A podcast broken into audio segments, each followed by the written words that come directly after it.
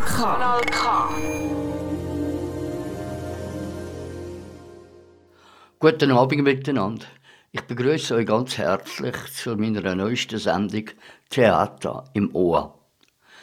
Heute möchte ich euch eine Schriftstellerin, ja, endlich einmal eine Frau in meiner Sendung, vorstellen, die vor ca. 30 Jahren einen Bestseller herausgegeben hat. Und zwar unter dem Titel Dumm und Dick. Es ist die Lebensgeschichte von der Rosmarie Buri. Wenn wir die doch mal ein bisschen beleuchten. Die Rosmarie Buri ist in einer armen Familie im Kanton Bern aufgewachsen. Einen Beruf hat sie leider nicht können lernen. Nach dem Tod von ihrem alkoholabhängigen Vater hat sie müssen ihre Mutter im Haushalt und in der Betreuung von vier Geschwistern unterstützen. Sowohl in der Familie wie auch außerhalb hat sie viel Spott müssen erfahren, unter anderem wegen ihrer Figur. 1952 hat sie den Otti, einen Bauarbeiter, geheiratet. Sie hat Mal- und Kalligrafiekurs besucht und hat im Alter von 50 Jahren auch Text über ihre schwere Kindheit und Jugend geschrieben. Nach jahrelanger erfolgloser Suche hat sie per Zufall einen Verlag für ihre Lebensgeschichte gefunden. Ihr erstes Buch Dumm und Dick ist ein Bestseller von mehreren hunderttausend Exemplaren geworden. Sie hat ein grosses Medienecho erfahren. Im 1991 ist ihr Buch ins Französische übersetzt worden. Ihre Erfahrung mit dem unerwarteten Erfolg hat sie dann in einem zweiten Buch verarbeitet, wo kurz vor ihrem Tod herausgegeben worden ist blenden wir noch einmal ganz weit zurück, nämlich zu ihrer Kindheit. Am 21. Juli 1930 wurde ich geboren und drei Jahre später bekam ich noch einen Bruder, den Danny. Mutter hatte in der Zwischenzeit löten gelernt, damit sie kleinere Schäden selbst ausbessern konnte. Die geschickten Hände meines Vaters waren immer unsicherer geworden, die Gier nach Alkohol immer größer und die Familie immer ärmer. Mutter kaufte sich eine Strickmaschine, um selber etwas Geld zu verdienen. So konnte sie im Hause bleiben und zu uns Kindern schauen. Einmal gab die Mutter dem Vater Geld, um es auf der Post einzubezahlen. Leider stand die Post vor der Wirtschaft und das Geld wanderte in den Geldbeutel des Bruders.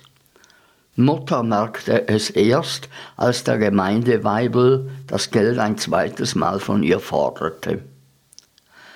An diesem Abend kam der Vater nicht nach Hause.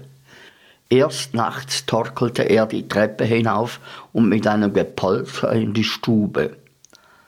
Auf die Frage, wo das Geld geblieben sei, schrie er mit umnebelter Stimme in der Wohnung herum. Er setzte sich aufs Bett, griff mit zittrigen Händen nach den Schuhbändeln. Endlich gelang es ihm, den Schuh vom Fuß zu streifen. In der Wut schleuderte er den Nagelschuh nach der Mutter. Er traf sie an der Hüfte, wo er ein blutunterlaufendes Mal hinterließ. Mutter sank mit einem Wehlaut aufs Bett. Niemand hatte bemerkt, dass die Stübli-Tür aufgegangen war. Wir drei Kinder waren von dem Lärm erwacht, standen mit schreckgeweihten Augen und schlotternden Knien in unseren kurzen Hemden auf der Schwelle und schauten dem fürchterlichen Schauspiel zu. Erst das Wimmern der Mutter löste den Krampf in unseren Körpern, Weinend umstanden wir das Bett. Wie eine Ernüchterung überkam es Vater. Er begriff plötzlich, was er angerichtet hatte. Er brachte uns zurück in die Betten. In dieser Nacht versprach er der Mutter das Blaue vom Himmel, das er aber doch nie einhalten konnte. Picknick der schönste Tag, an dem ich mich erinnern kann, war ein Sonntag, wie er schöner und frischer nicht hätte sein können. Der Leiterwagen war gepackt. Ein Pfannenstiel schaute aus dem Gepäck heraus. Daneben stand ein Korb mit Suppenstangen und Brot. Zwischen all dem Kram blinzelten Dannys Augen vergnügt in die Welt hinaus. Wir hatten Großes im Sinn. Vater hatte beschlossen, auf die Gebeleck zu gehen. Wir freuten uns alle sehr, kam es doch selten vor, dass Vater mit von der Partie war. Und ich durfte sogar an seiner Hand marschieren. Gegen Mittag erreichten wir unser Ziel. Mitten in einem schönen Wald, umgeben von Tannen, die wie Riesen in den Himmel ragten, rasteten wir. Die Buben sammelten Holz und Vater entfachte gekonnt ein Feuer. Die Suppe kochte bald und verbreitete einen verführerischen Duft. Für uns Kinder war es schwer zu warten, denn unsere Mägen knurrten schon seit einiger Zeit. Wir setzten uns auf das schöne grüne Moos, das wie ein kostbarer Teppich zu unseren Füßen lag, und verzehrten unser Mahl. Wir waren alle von dem Frieden und Glück erfüllt, der uns hier umgab.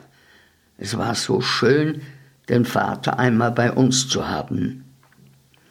Nach dem Mittagessen verschwanden die Eltern für ein Weilchen, uns befahlen sie zu warten. Sie ließen uns ziemlich lange allein und ich bekam es etwas mit der Angst zu tun. Als die Eltern endlich wieder auftauchten, spielten sie zur Belohnung für unser braves Verhalten Zigeunerlis mit uns. In meiner regen Fantasie fühlte ich mich bald heimisch in der Rolle der Zigeunertochter. Mutter sammelte noch allerlei Heilpflanzen, die sie zu Hause dörren wollte. Wir Kinder schauten den Ameisen zu, die eifrig am Werk waren, Tannennadeln, die größer waren als sie selbst, in ihren Bau zu schleppen. Zu nahe durfte man ihnen aber nicht kommen. Danny wollte sie mit seinem Patschhändchen anfassen. Bald brach ein riesiges Geheul los, und als wir nachschauten, sahen wir, dass der Kleine überall Schwielen hatte. Die kleinen Tierchen hatten ihn tüchtig traktiert. Kein Ach und Aber half etwas, wir mussten zusammenräumen. Wenn wir an die Nacht dachten und an die Hexe, die hier hausen sollte, war es uns sowieso nicht mehr ganz geheuer.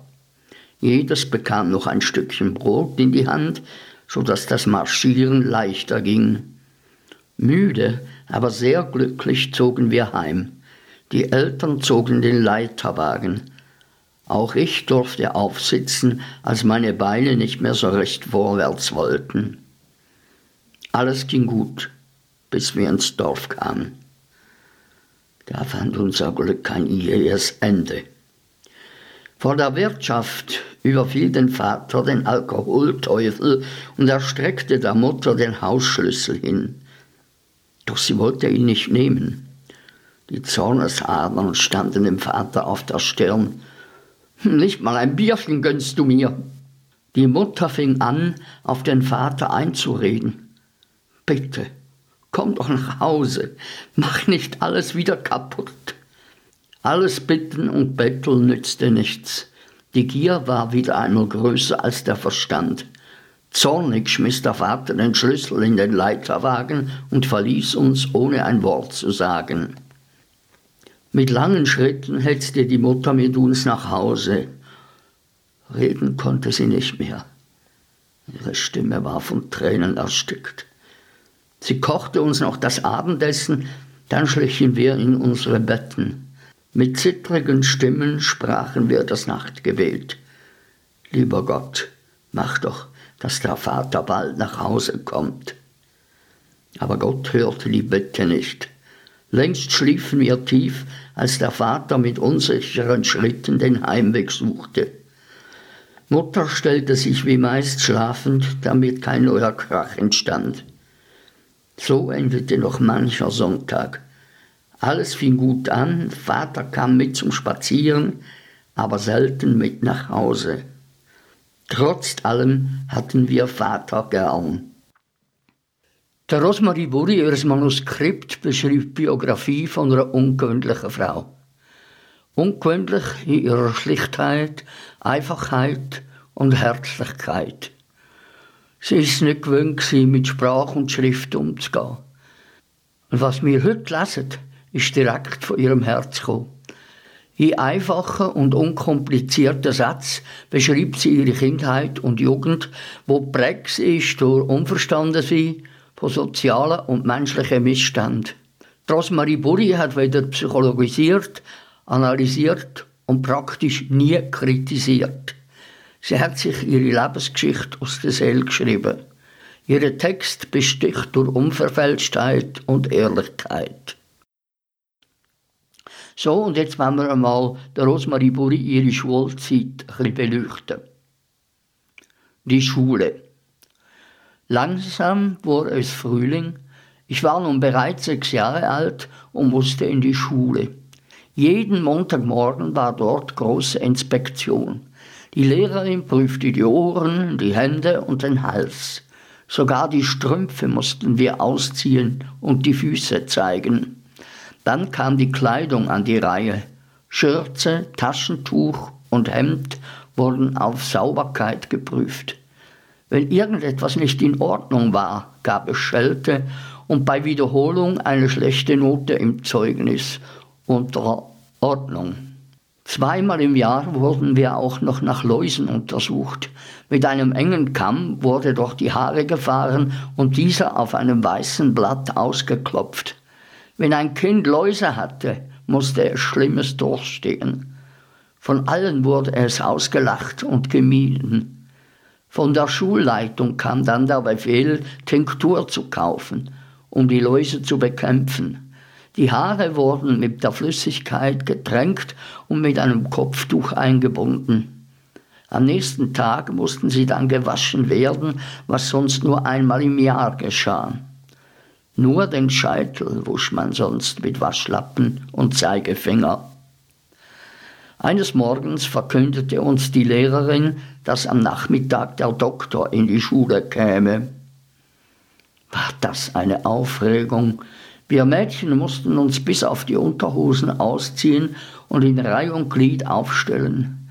Der Arzt horchte uns Brust und Rücken ab und ich sagte ihm noch, dass ich immer Bauchschmerzen hätte. Die Mutter hatte mir aufgetragen, nach der Ursache zu fragen. Sie habe mein ewiges Geklön satt. Daraufhin drückte mir der Doktor ein wenig am Bauch herum. Die Lehrerin schaute zu, was ich sehr ungern hatte. Er glaubte, das Übel gefunden zu haben und gab die Schuld meinem Hosengummi. Ich sollte Hemdhosen tragen und vor dem Essen ein paar Tropfen süßen Salpetergeist mit Wasser verdünnt trinken. Nach der Untersuchung wurden wir noch zu einer Kartonschachtel geführt. Diese enthielt viele bunte Zettel. Nun wurde ich aufgefordert, nach eigenem Gutdünken Farben auszuwählen. Mit Freude kam ich diesem Befehl nach. Ich wählte lauter helle Farbtöne, weil sie mir so gut gefielen.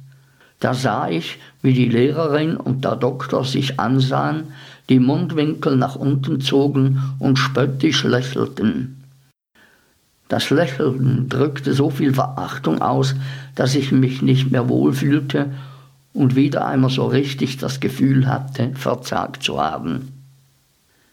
Ich schämte mich, wusste aber nicht, was ich falsch gemacht hatte. Dann kam das nächste Mädchen an diese Schachtel, es wählte nur dunkle Farben, dafür wurde es gelobt. Als ich der Mutter zu Hause von den Hemdhosen erzählte, ging ein Wettern los. Wie ich denn auf die Toilette wolle. Ich müsse mich ja jedes Mal ganz ausziehen oder ob sie mir einen Deckel hinten drauf nähen sollte. Nach langem Hin und Her war das Thema Hemdhosen erledigt, alles blieb beim Alten. Aber den süßen Salpetergeist brachte ich jeden Tag von neuem zur Sprache. Den wollte ich haben, da ich immer noch unter meinen Bauchschmerzen litt. Endlich gab mir die Mutter 50 Rappen, um ihn zu kaufen. Leider hat er aber auch nicht geholfen. Die wirkliche Ursache zeigte sich erst später. In der Schule gab ich mir immer Mühe, weil ich auch mal gerne ein Lob bekommen hätte. Goldene Sternchen klebte die Lehrerin denjenigen ins Heft, die ihre Arbeit gut gemacht hatten. Ich bekam nie eins und kam mir sehr minderwertig vor. In der ersten und zweiten Klasse lernten wir lesen. Das wollte einfach nicht in meinen Kopf hinein. Viele Stunden saß ich unter der eisernen Strickmaschine auf einem schmalen Bänklein und hängte mit weinerlicher Stimme die Buchstaben zusammen. Von Zeit zu Zeit erreichte eine strafende Hand meinen Blondschopf und ich wurde heftig geschüttelt. Die Tränen waren dann nicht mehr aufzuhalten. Es war zu viel für mich. Über meinem Kopf die Maschine, die immer die gleichen zischenden Laute von sich gab, im Lesebuch die verflixten Buchstaben, die ich nicht zusammenreimen konnte. Niemand hatte Zeit, mir das Lesen richtig beizubringen. Der Vater war ja nie zu Hause und die größeren Brüder kümmerten sich nicht um mich. Ich hatte jedes Mal schreckliche Angst, wenn ich in der Schule zum Vorlesen aufgerufen wurde. Es kam immer nur ein Gestotter aus meinem Mund.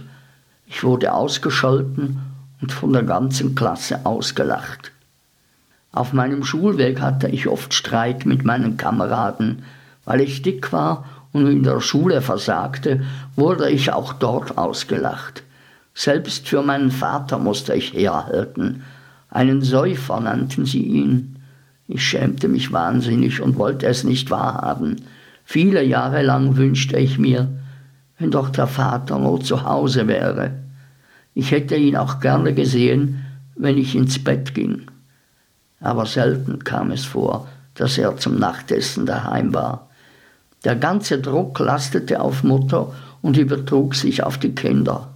Oft mussten wir dafür büßen, dass der Vater nicht nach Hause kam. Ewig war kein Geld da, alles hatte er vertrunken. Die gleiche Lehrerin, die uns Schule gab, unterrichtete uns auch im Handarbeiten.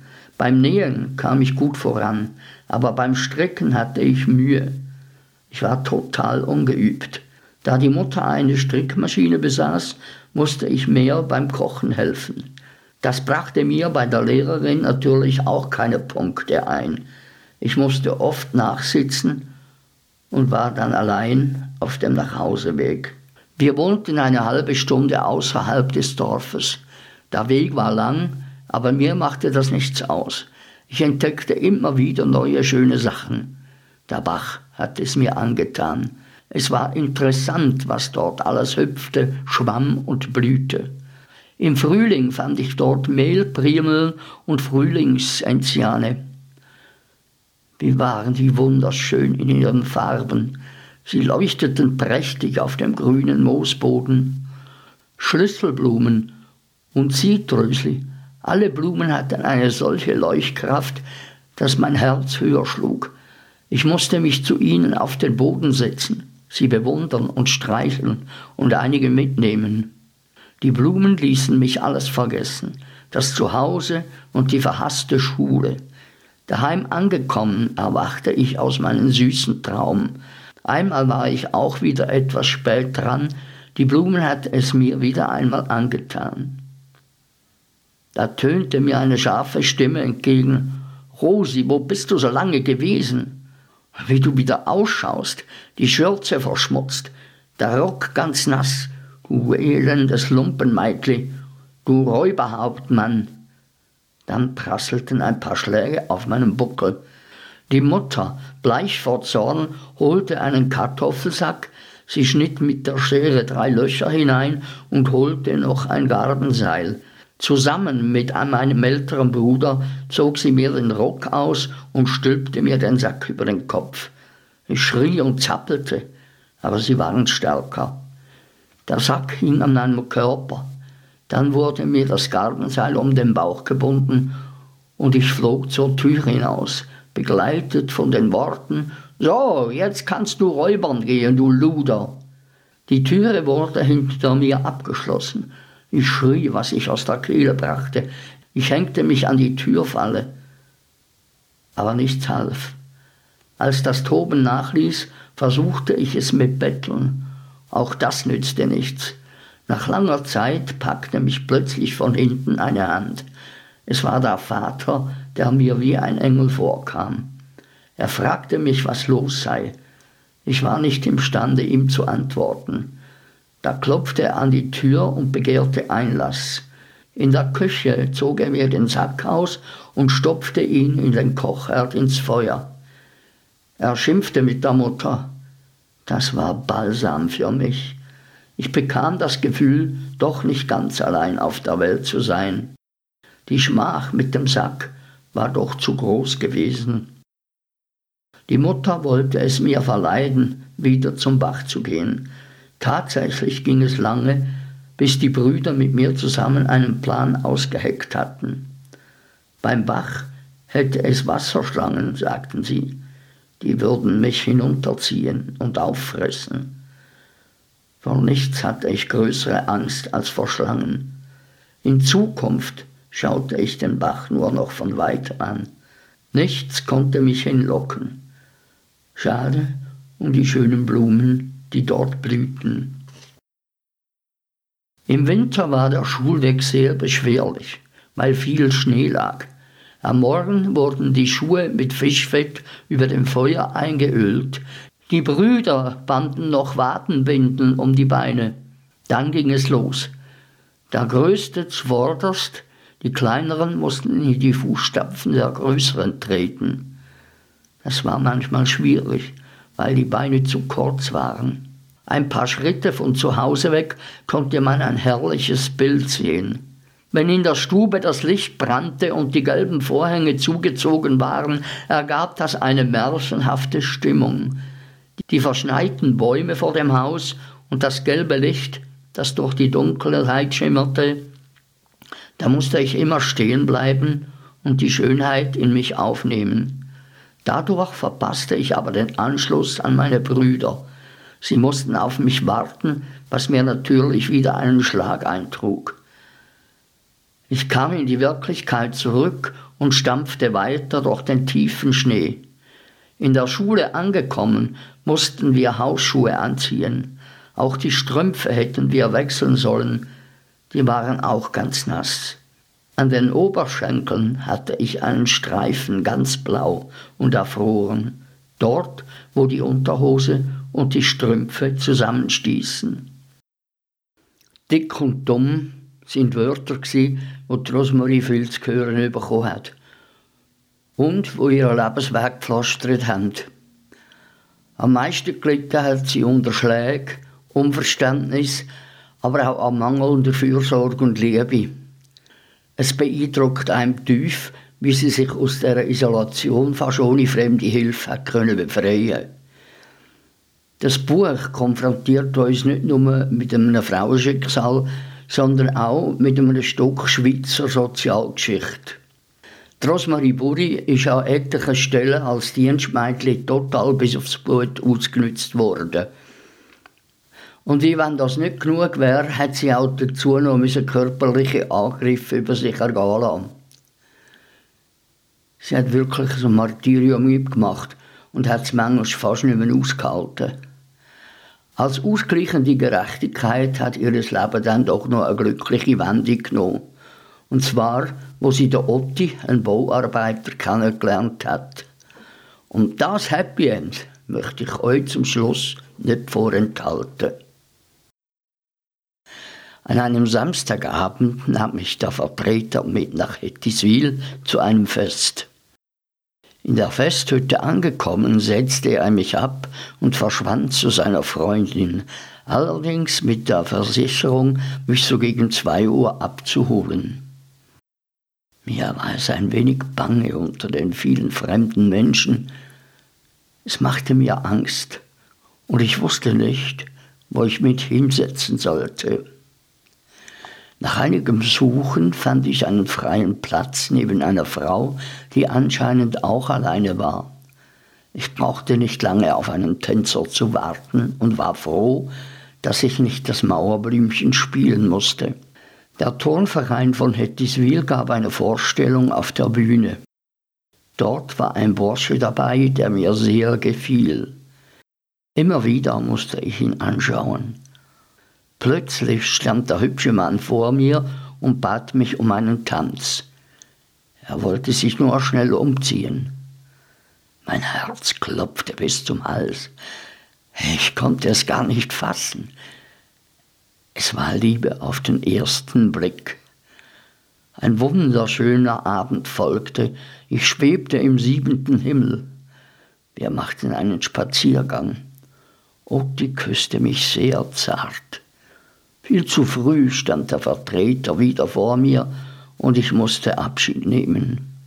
Am nächsten Morgen beim Frühstück plapperte mein Begleiter alles aus und sagte, dass ich ein Schätzeli gefunden hätte.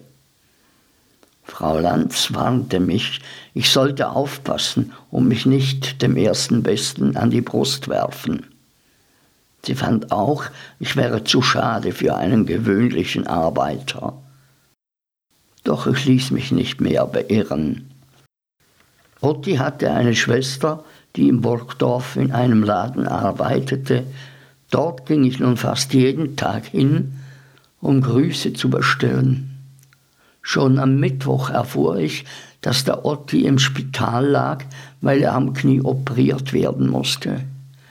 Am Sonntagnachmittag fuhr ich nach Bern, um ihn zu besuchen. Seine Mutter saß am Bett, so dass ich ihm keinen Kuss geben konnte. Ich war froh, als sie endlich aufstand und ging. So hatten wir noch ein halbes Stündchen für uns. Es war überwältigend, wie ich diesen Burschen liebte. Ich war wahnsinnig glücklich und wurde bald wieder gesund. An dem Kinderfest in Borgdorf sah ich meinen Geliebten wieder. Sein Knie war noch nicht geheilt, aber er war bei mir und das zählte. Tanzen konnte er noch nicht so recht, darum gingen wir frühzeitig wieder nach Hause. Es war so schön, einmal im Leben richtig glücklich zu sein, Liebe zu spüren und zu geben, sich zu liebkosen und zu küssen. Mein Herz floss über. Ich konnte es nicht glauben, dass ich so etwas Schönes erleben durfte. Wir schrieben uns häufig, ich las die Briefe ein und das andere Mal und drückte sie zärtlich an meine Wangen. Die Fotos, die ich von ihm erhielt, küsste ich immer wieder und dachte dabei an meinen Otti. Endlich hatte ich einen Menschen gefunden, der zu mir gehörte. Endlich war ich nicht mehr alleine. Mein letzter Tag im Burgdorf rückte heran. Es war ein Samstag. Ich kochte das Mittagessen und machte alles schön zurecht. Dann wollte ich auf Wiedersehen sagen, aber fand im ganzen Haus keinen Menschen. Auf dem Wohnzimmertisch lag mein Lohn und das Zeugnis, sonst nichts. Es machte mich sehr traurig, dass ich nach zwei Jahren treuer Arbeit nicht einmal einen Händedruck wert war. Ich holte meine Koffer. Es war einer dazugekommen. Das Zimmer putzte ich blitzblank. Nun sah es wieder kalt aus. Als ich den Lohn kontrollierte, merkte ich, dass mir Frau Lanz die Ferien nicht ausbezahlt hatte. Sicher hatte sie mir wieder die Krankheit als Ferien angerechnet. Am Bahnhof wurde ich doch etwas traurig, von Burgdorf wegzugehen. Das Städtchen mit den alten Kopfsteinpflastersträßchen war mir lieb geworden.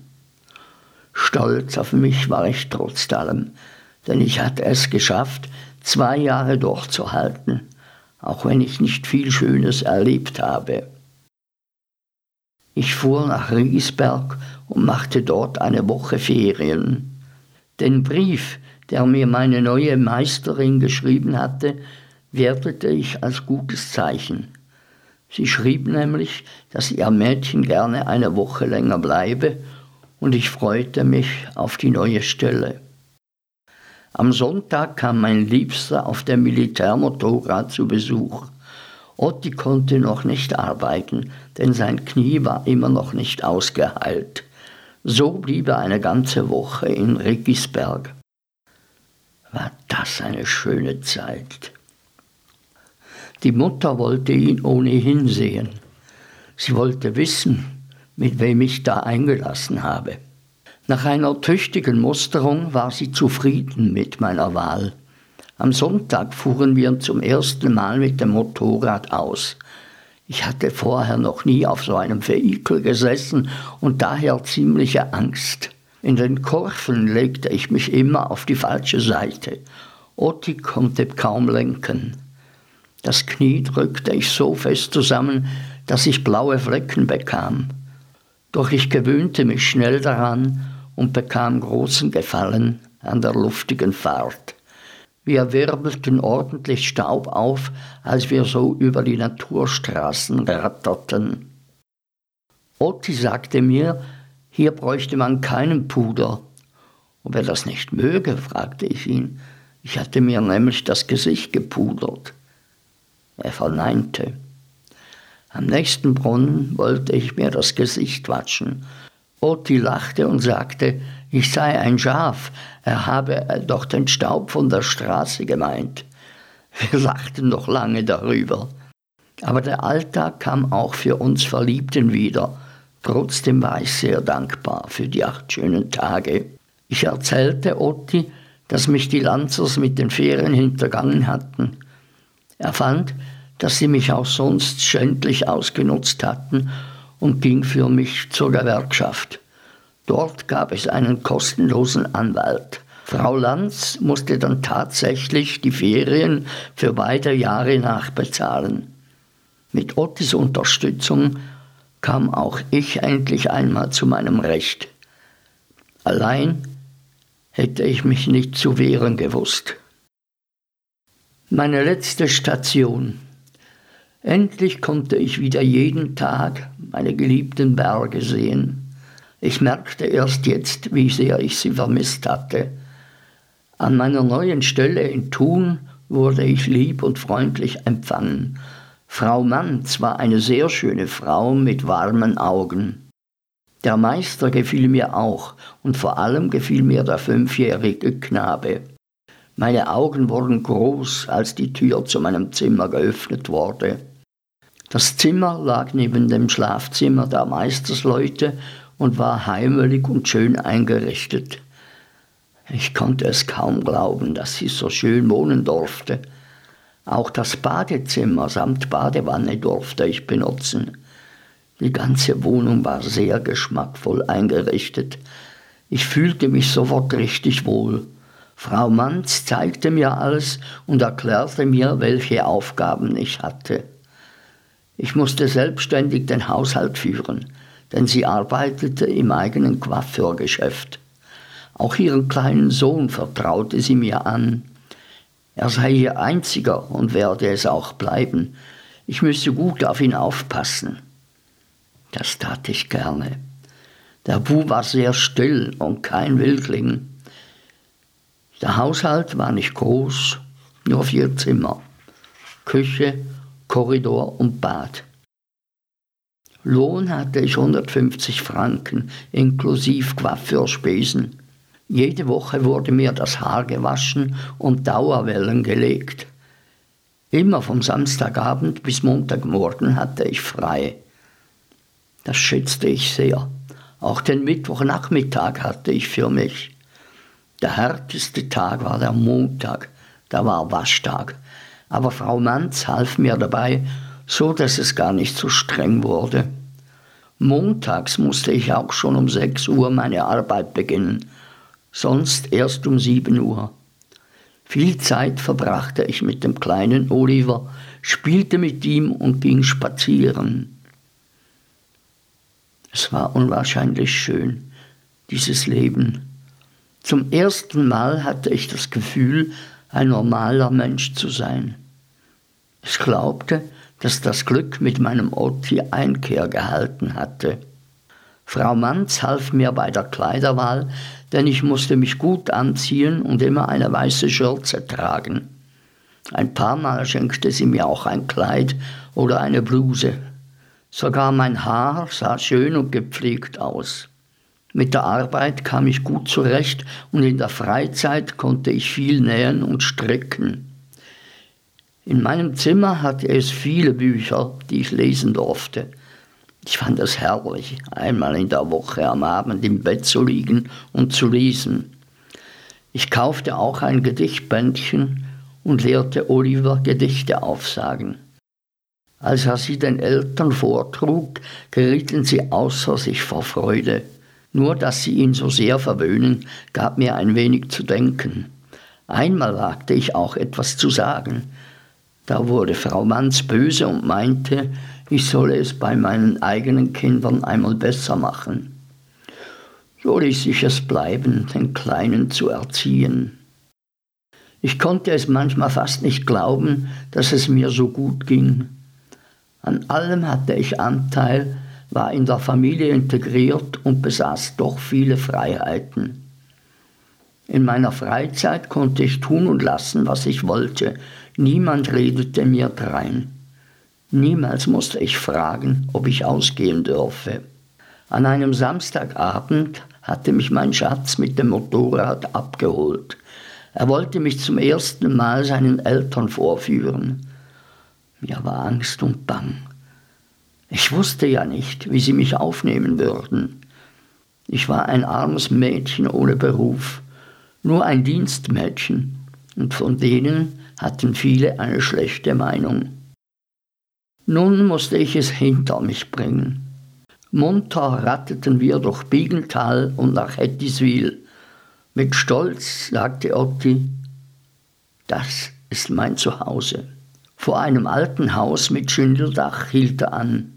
Mir wurde ein wenig wohler, als ich die Hütte sah. Der Standesunterschied schien nicht allzu groß zu sein. Darüber war ich froh. So hatte ich die größere Chance, gut aufgenommen zu werden. Zuerst traten wir durch eine Tür in eine kohlrabenschwarze Küche mit einem winzigen Fensterchen. Dort begrüßte uns die Mutter. Sie führte uns in die Stube, wo es nur so wimmelte vor lauter Menschen. Denn Otti hatte noch zehn Geschwister, drei Brüder und sieben Schwestern. Weil zwei Töchter schon verheiratet waren, kamen noch Schwiegersöhne dazu.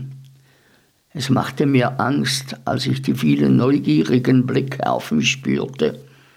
Ich nahm allen Mut zusammen, reichte jedem die Hand und sagte, ich heiße Rosemarie. Dies lockerte die steife Atmosphäre etwas auf. Der Vater kam erst später ins Wohnzimmer, denn er hatte noch im Stall zu tun. Dort stand eine Kuh, die sein ganzer Stolz war. Von Beruf war er Maurer und arbeitete in Bern.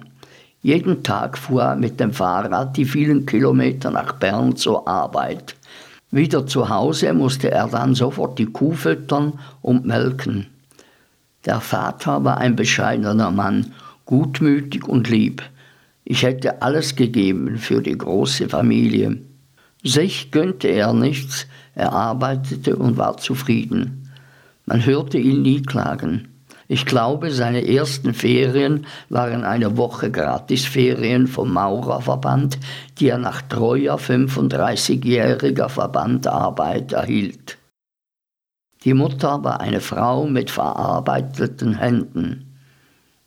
Das Gesicht mager und voller Furchen. Von vielen Kinderkriegen und der schweren Arbeit sah sie erbarmungswürdig aus und tat mir irgendwie leid. Auch Otti hatte keine leichte Jugend gehabt. Mit 13 wurde er zur Patin, die im gleichen Dorf wohnte, gegeben. Er wurde dort tüchtig zur Arbeit erzogen. Nachts schlief er zusammen mit den Knechten in einer kalten Dachkammer. Höchstens ein Kirschsäckli, das den Tag über im Ofen gelegen hatte, gaben sie ihm. Otti ersetzte dort einen Knecht Morgens und abends trug er die schwere Milchkanne in die Käserei. Die war so schwer, dass seine Arme und Finger blau waren, wenn er im Dorf anlangte. Auf dem Rückweg musste er dann die heiße Schotte für die Schweine auf dem Rücken tragen. Morgens um fünf stand er auf, fütterte die Pferde und half im Stall. Erst danach bekam er Frühstück und konnte in die Schule gehen. In der Nacht hatte er oft Albträume. Er träumte, er würde mit den Pferden nicht fertig, mit denen er tagsüber kutschieren musste. Otti sagte mir, er sei oft aufgewacht. in seinem kurzen Hemdchen neben dem Bett gestanden. Er musste viel und hart arbeiten. Für die Schulaufgaben hatte er meistens keine Zeit. Sein Lohn waren das Essen, Kleider und den Konfirmationsanzug.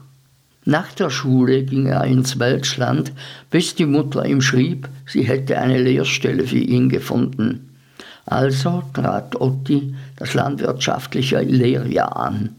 Bald musste er einsehen, dass er mit dieser Ausbildung auf keinen grünen Zweig kam. So zog er es vor, auf dem Bau zu arbeiten. Da gab man ihm die Möglichkeit, eine Maurerlehre zu machen. Darum steckte er mit seinen 24 Jahren noch mitten in der Ausbildung. Ich hatte große Achtung vor ihm und liebte ihn über alles. Er gefiel mir auch so gut mit seinen schwarzen Haaren und den blauen Augen. Weihnachten feierten Otti und ich Verlobung. Wir kannten uns nun schon ein halbes Jahr. Ich war überglücklich. Otti durfte ich nicht auf mein Zimmer nehmen, das hatten die Manzes mir verboten. So standen wir buchstäblich auf der Straße, wenn wir zusammenbleiben wollten. Manchmal gingen wir ins Kino. Da hatten wir es warm und konnten uns an den Händen halten. Wir träumten viel von unserer gemeinsamen Zukunft und wie schön es wäre, wenn wir zusammenbleiben könnten und uns nicht mehr auf der Straße von Thun herumtreiben müssten. Wir schmiedeten Pläne über Pläne. Ich liebte Otti so sehr, dass es mir Schmerzen bereitete in der Herzgegend. Das Gefühl ist unbeschreiblich. Wir planten in etwa einem Jahr zu heiraten. Otti war mit seiner Ausbildung bald fertig. Eigentlich wollten wir dann noch Geld verdienen. Aber es kam anders. Ich erwartete ein Kind. Wir wünschten uns Kinder, nur war es noch ein wenig früh. Otti war im Militärdienst und ich wollte es ihm nicht schreiben, denn ich hatte Angst, dass er sich aufregen würde und mit dem Motorrad verunglücken könnte. Deshalb wartete ich, bis er nach Hause kam. Er war nicht besonders erstaunt. Er sagte nur, dann werden wir halt so schnell wie möglich heiraten. Das ist kein Unglück. Nun, wir sind wenigstens sicher, dass wir Kinder bekommen. Ich arbeitete noch eine Weile bei Manzes musste dann aber aufhören, weil mir immer öfter schlecht wurde. Es tat mir leid, die Stelle aufzugeben und besonders Thun zu verlassen. Am 9. August wurden wir in Mülleturnen zivil und anschließend in Rigisberg in der Kirche getraut.